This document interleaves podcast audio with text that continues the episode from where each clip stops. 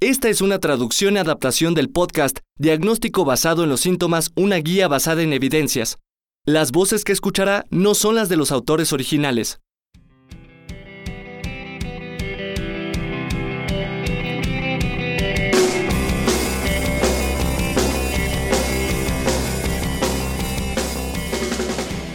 Soy Adam Sifiu. Y yo soy Scott Stern. Bienvenidos al episodio 5 del podcast Diagnóstico basado en los síntomas. El objetivo de este podcast es enseñar estrategias basadas en evidencias para diagnosticar síntomas comunes. El podcast tiene su origen en nuestro libro de texto Diagnóstico basado en los síntomas, una guía basada en evidencias.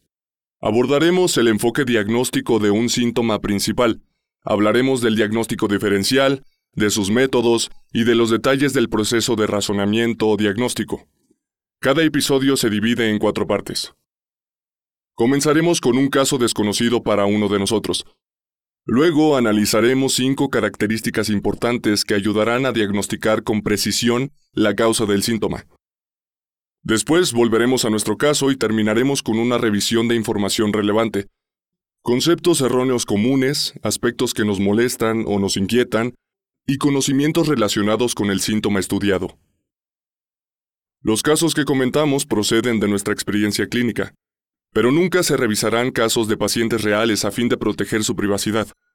La mayor parte de las veces presentaremos combinaciones de los expedientes de diferentes pacientes. El tema de esta semana es tos, fiebre e infecciones respiratorias. Scott, ¿tienes algún caso que presentarme? Hablando del tema, recuerdo que escribiste un capítulo sobre enfermedades respiratorias, pero no incluiste a la COVID-19. Esa no es una crítica justa. La COVID-19 no había aparecido cuando escribí el capítulo. Ya tenemos mucha información sobre COVID, así que pensé que sería útil explicar nuestro enfoque para los pacientes que tienen síntomas respiratorios que no están relacionados con la COVID. ¿Qué te parece? Suena bien. Qué bueno, porque es todo lo que tengo. El caso clínico es el de un varón de 72 años que acudió a valoración con tos y fiebre de 10 días de evolución. Comentó que inició con tos leve, seca, acompañada de febrícula. Al principio no le prestó mucha atención, pero persistieron la tos y la fiebre y se añadió disnea al subir escaleras. En ese momento su mujer se preocupó e insistió en que buscara atención. Esta es probablemente la razón por la cual los hombres casados viven más que los solteros. En sus antecedentes de importancia, tiene hipertensión y diabetes, ambas controladas. Su última hemoglobina glucosilada fue de 7.6. En la exploración física se le encontró en buen estado general, sin insuficiencia respiratoria. Su frecuencia respiratoria fue de 20 y su presión arterial de 147-84. Su pulso fue de 95 y su saturación con aire ambiental fue de 92%. En la exploración del área cardíaca se encontró una frecuencia regular, rítmica, sin soplo, galope o frotes. En la exploración de los campos pulmonares se auscultaron estertores crepitantes difusos en los dos tercios inferiores en forma bilateral. Y no tenía edema periférico. No se encontraron más datos. ¿Qué opinas, Adam? Es un caso interesante. Hay un par de cosas que me llaman la atención. Es un varón de 72 años con diabetes e hipertensión, pero parece bastante sano. Sin embargo, parece tener una neumonía se encuentra en alto riesgo de neumonía extrahospitalaria. No he oído factores de riesgo para aspiración, como alcoholismo o antecedentes de convulsiones. Lo que me confunde un poco es que tiene 10 días de evolución. Es muy poco para neumonía neumocócica, aunque existe la posibilidad de infecciones atípicas, como las producidas por micoplasma. Por la edad podría considerar infecciones por clamidia o legionela. Otro aspecto que me llama la atención es que se encuentra bastante hipóxico. Dada la naturaleza subaguda, podría sospechar bronquitis, ya sea viral o bacteriana, pero al añadir la hipoxia, me parece que esto es más compatible con neumonía, aunque la exploración de los campos pulmonares es sorprendentemente anormal. No parece neumonía lobular. Creo que es necesaria una radiografía de tórax porque se encuentra hipóxico y porque la exploración de los campos pulmonares es anormal. Además de que hay fiebre, por lo que existe una alta probabilidad de neumonía. Al pensar en el diagnóstico diferencial, creo que la probabilidad más alta es de una neumonía típica, como las ocasionadas por clamidia, legionela o micoplasma. Sería necesario saber si ha tenido exposición a aves o incluso a conejos, con lo que podríamos sospechar tularemia. Antes eran muy frecuentes las infecciones pulmonares por neumocistis.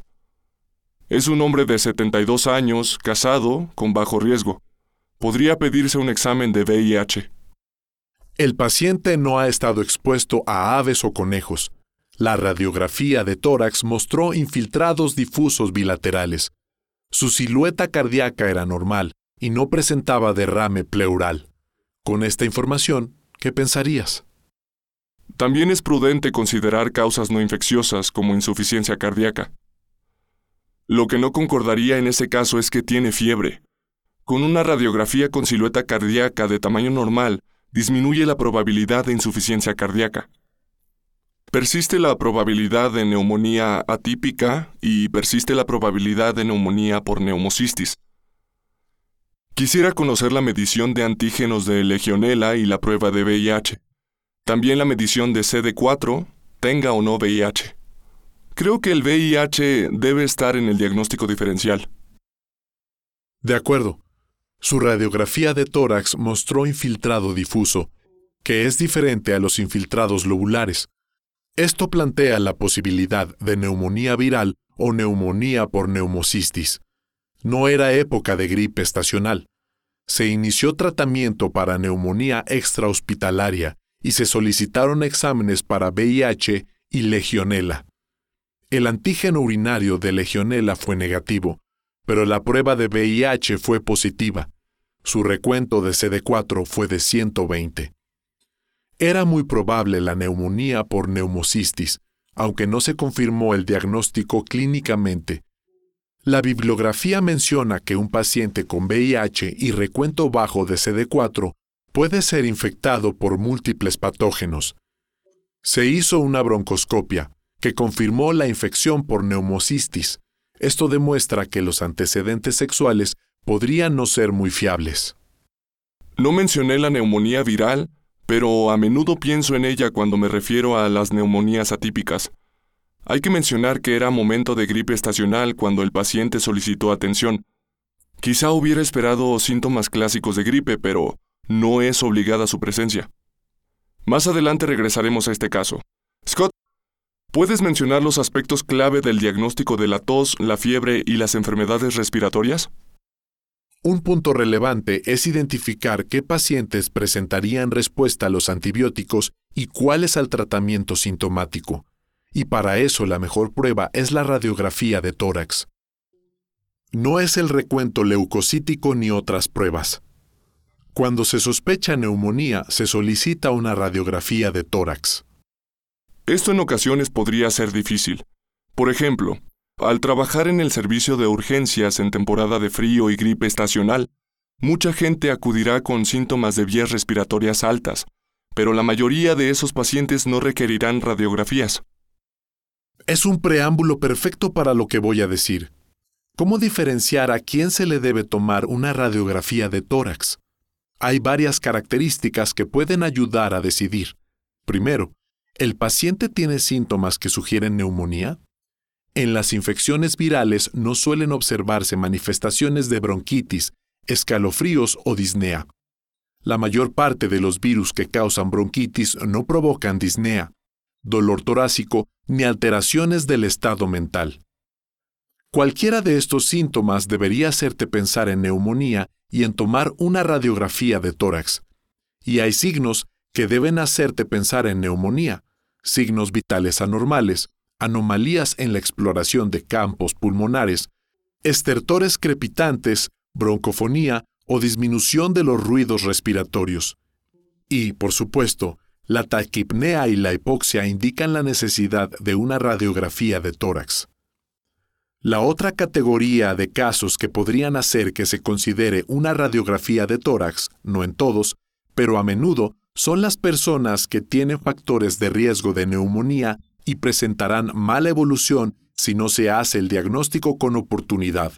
Así, los pacientes ancianos y frágiles, los que padecen insuficiencia cardíaca, EPOC y los inmunodeprimidos tendrían mala evolución si no se establece el diagnóstico de neumonía.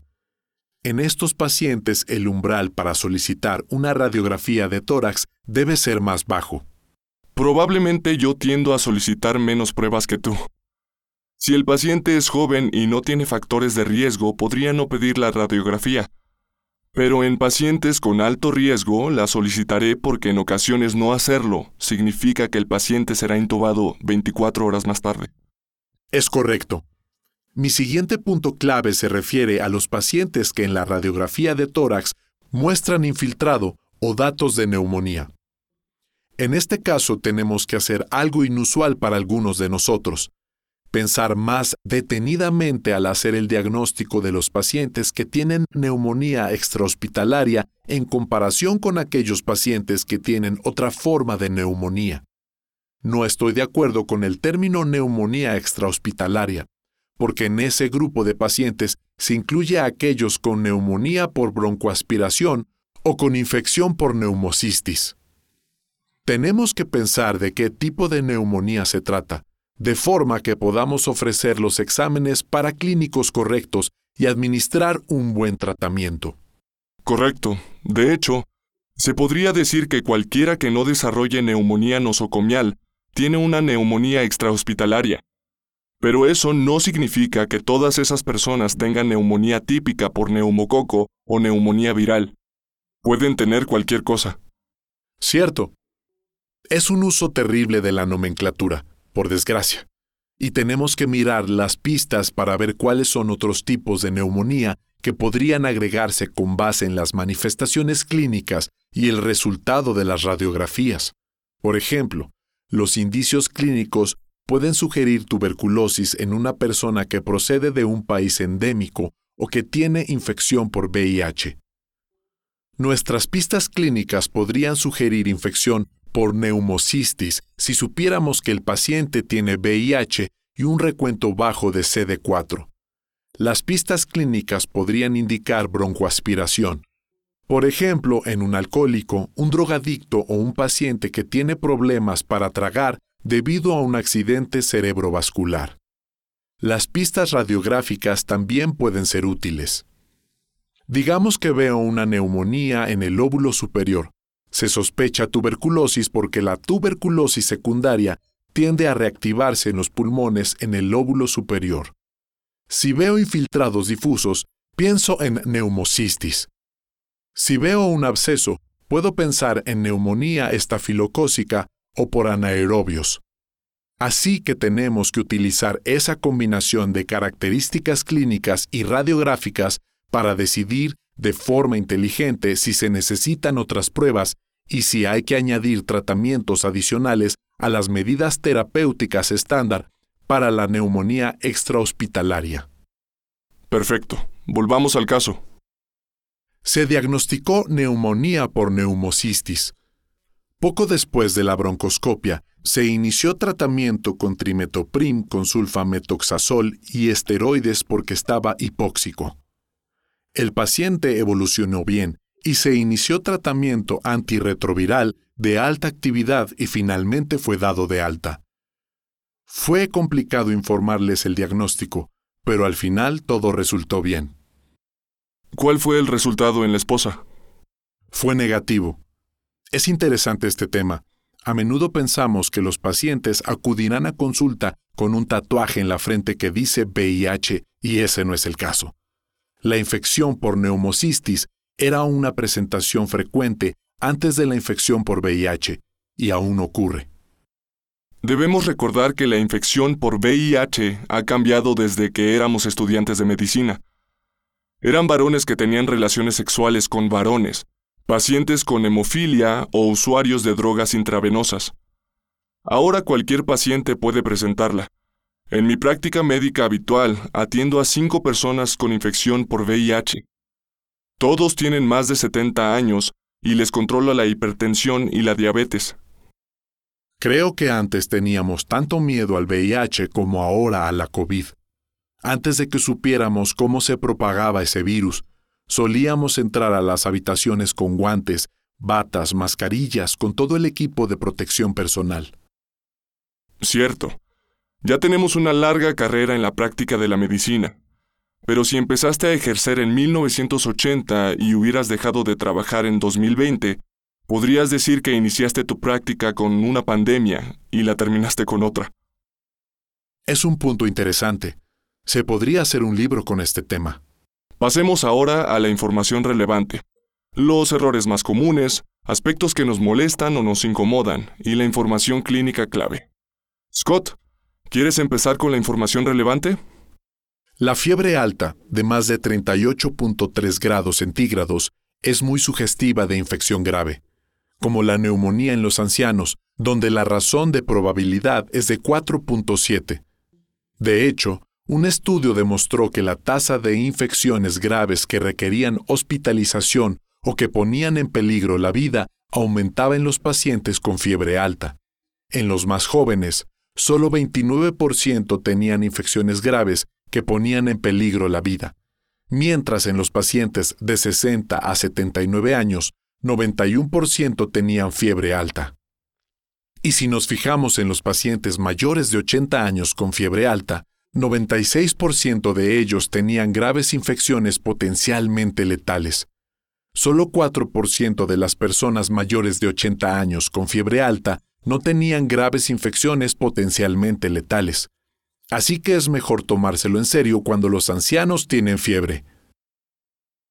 Mi información relevante tiene que ver con la egofonía, un hallazgo que es muy sugestivo de neumonía. Tiene una razón de probabilidad de 8.6. Si se explora a un paciente y tiene egofonía, casi con certeza tiene neumonía. Otro momento en que se encuentra egofonía es en la interfaz entre un derrame pleural y tejido pulmonar sano. Este es uno de los puntos por los cuales la egofonía no tiene una razón de probabilidades más elevada. Con ese dato revelaste tu edad. Esa era la forma en que decidíamos cuándo hacer una toracocentesis. Así es. Ya nadie lo hace. Tienes razón. Vayamos a los conceptos erróneos. Una equivocación común es pensar que la ausencia de fiebre descarta neumonía en personas de edad avanzada, Así que debemos preocuparnos cuando tienen fiebre alta. Pero no debemos tranquilizarnos con temperaturas normales. Los estudios demuestran que los ancianos suelen tener temperaturas casi un grado centígrado más bajas que los pacientes más jóvenes, y, por lo tanto, debe considerarse que están febriles si su temperatura es incluso superior a 37.5 grados centígrados. Si tienen 1.3 grados por arriba de las cifras basales, o si presentan alteración del estado mental. Durante años he tenido pacientes que me decían, 37 grados centígrados es fiebre para mí, y yo no estaba de acuerdo con eso, pero las publicaciones médicas confirman que es cierto. Si normalmente están fríos, cualquier incremento en la temperatura podría considerarse fiebre. ¿Qué opinas? Creo que es un gran punto. Es algo que con frecuencia comento con mis estudiantes. Las personas de edad avanzada no suelen presentar fiebre, y si la presentan, debes preocuparte. Así que la ausencia de fiebre no debe tranquilizarte, y una fiebre alta debe ponerte en alerta. El punto relevante que quiero mencionar es que la exploración normal de los campos pulmonares no descarta neumonía. La sensibilidad de la exploración de los campos pulmonares para neumonía, incluso en buenas manos, es de alrededor de 75%. Eso significa que si valoras a alguien, crees que tiene neumonía, lo auscultas y no oyes nada, esa persona necesita una radiografía de tórax, porque te vas a equivocar 25% de las veces. Si esa persona tiene radiografías normales y signos vitales normales, ese paciente está bien. Eso tiene una sensibilidad de 95% para descartar neumonía. Puede darse de alta con vigilancia estrecha si el médico lo juzga necesario. Pasemos ahora a los aspectos que nos molestan o nos incomodan. Yo empiezo. Lo que más me molesta es que no se haga una historia clínica adecuada. Hemos dedicado mucho tiempo a hablar de la temperatura. La curva de temperatura puede ser muy útil. La gripe suele tener una curva que se incrementa en forma súbita y luego disminuye a lo largo de tres o cuatro días. La neumonía puede hacer eso, pero puede prolongarse varios días. Las neumonías posvirales suelen producirse cuando los pacientes tienen fiebre alta. Luego mejoran y dos días después vuelven a tener picos de fiebre. Todo esto se pierde con un interrogatorio médico inadecuado, en el que se considere solo la temperatura por una semana. En realidad quiero saber cómo empezó el día 1, el día 2, el día 3 y seguir la evolución, porque ahí hay información valiosa. Si queremos incluir la COVID, podemos decir que es confuso porque a menudo las personas infectadas por este virus parecen tener gripe. Evolucionan mal de inmediato, Luego mejoran y se deterioran con rapidez para el séptimo, octavo o noveno días. Y puede comportarse como gripe o neumonía relacionada con gripe, pero son enfermedades completamente diferentes. Por fortuna, ahora contamos con pruebas fácilmente disponibles. Es verdad. Otro comentario, odio cuando los médicos en formación me dicen que no entienden a qué me refiero con disminución de los ruidos respiratorios. Tal vez no escucharon nada porque colocaron el estetoscopio sobre la ropa.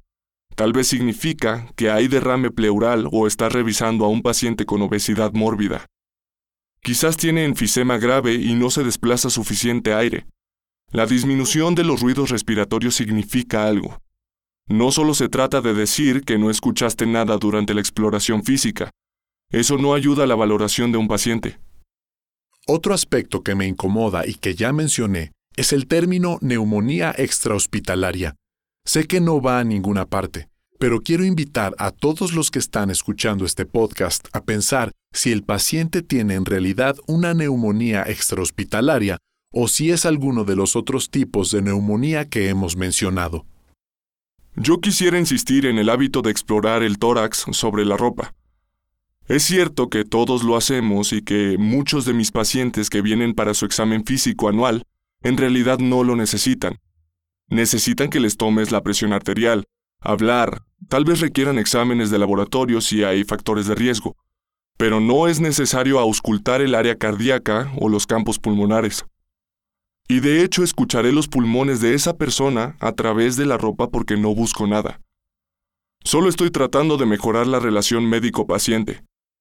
Pero si un paciente acude con manifestaciones clínicas de insuficiencia cardíaca o de neumonía, o si hay derrame pleural, es necesario descubrir el tórax, colocar una bata y escuchar todos los campos pulmonares con buena técnica antes de decir que la exploración es normal. Estoy de acuerdo. De hecho, me molesta que no se realice una revisión meticulosa del paciente.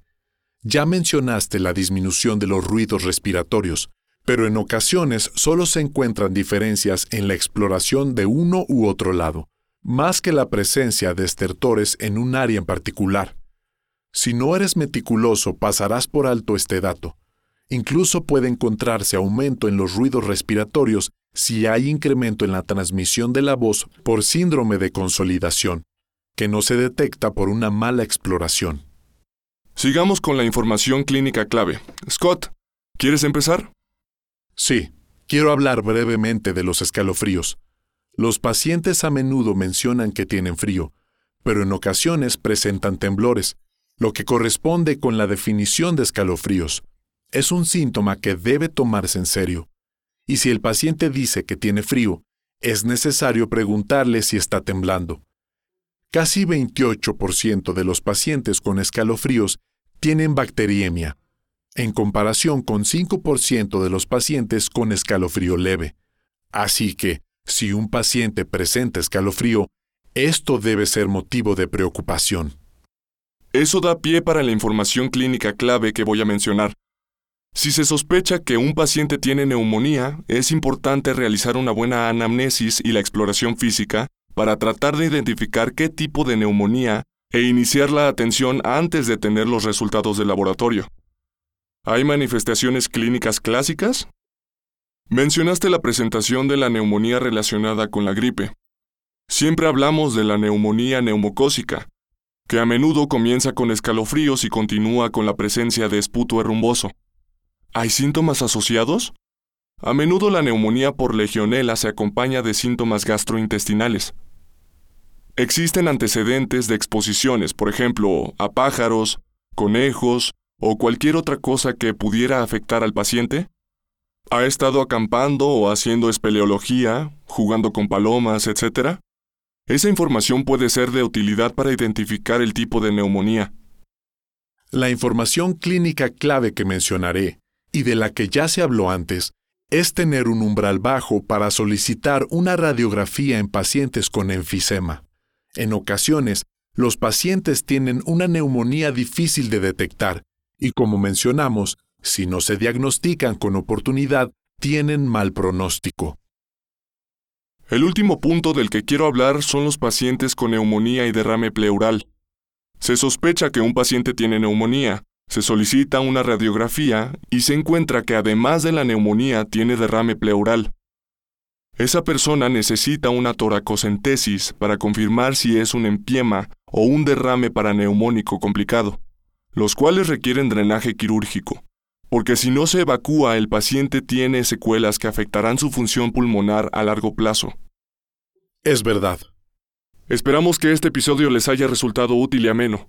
Los podcasts de diagnóstico basado en los síntomas son una publicación de McGraw-Hill para más información, consúltese Diagnóstico basado en los síntomas, una guía basada en evidencias, cuarta edición, parte 10, tos, fiebre e infecciones respiratorias, disponible en accessmedicina.com. Muchas gracias. Hasta pronto. La música del podcast Diagnóstico basado en los síntomas es cortesía de la doctora Maylin Martínez.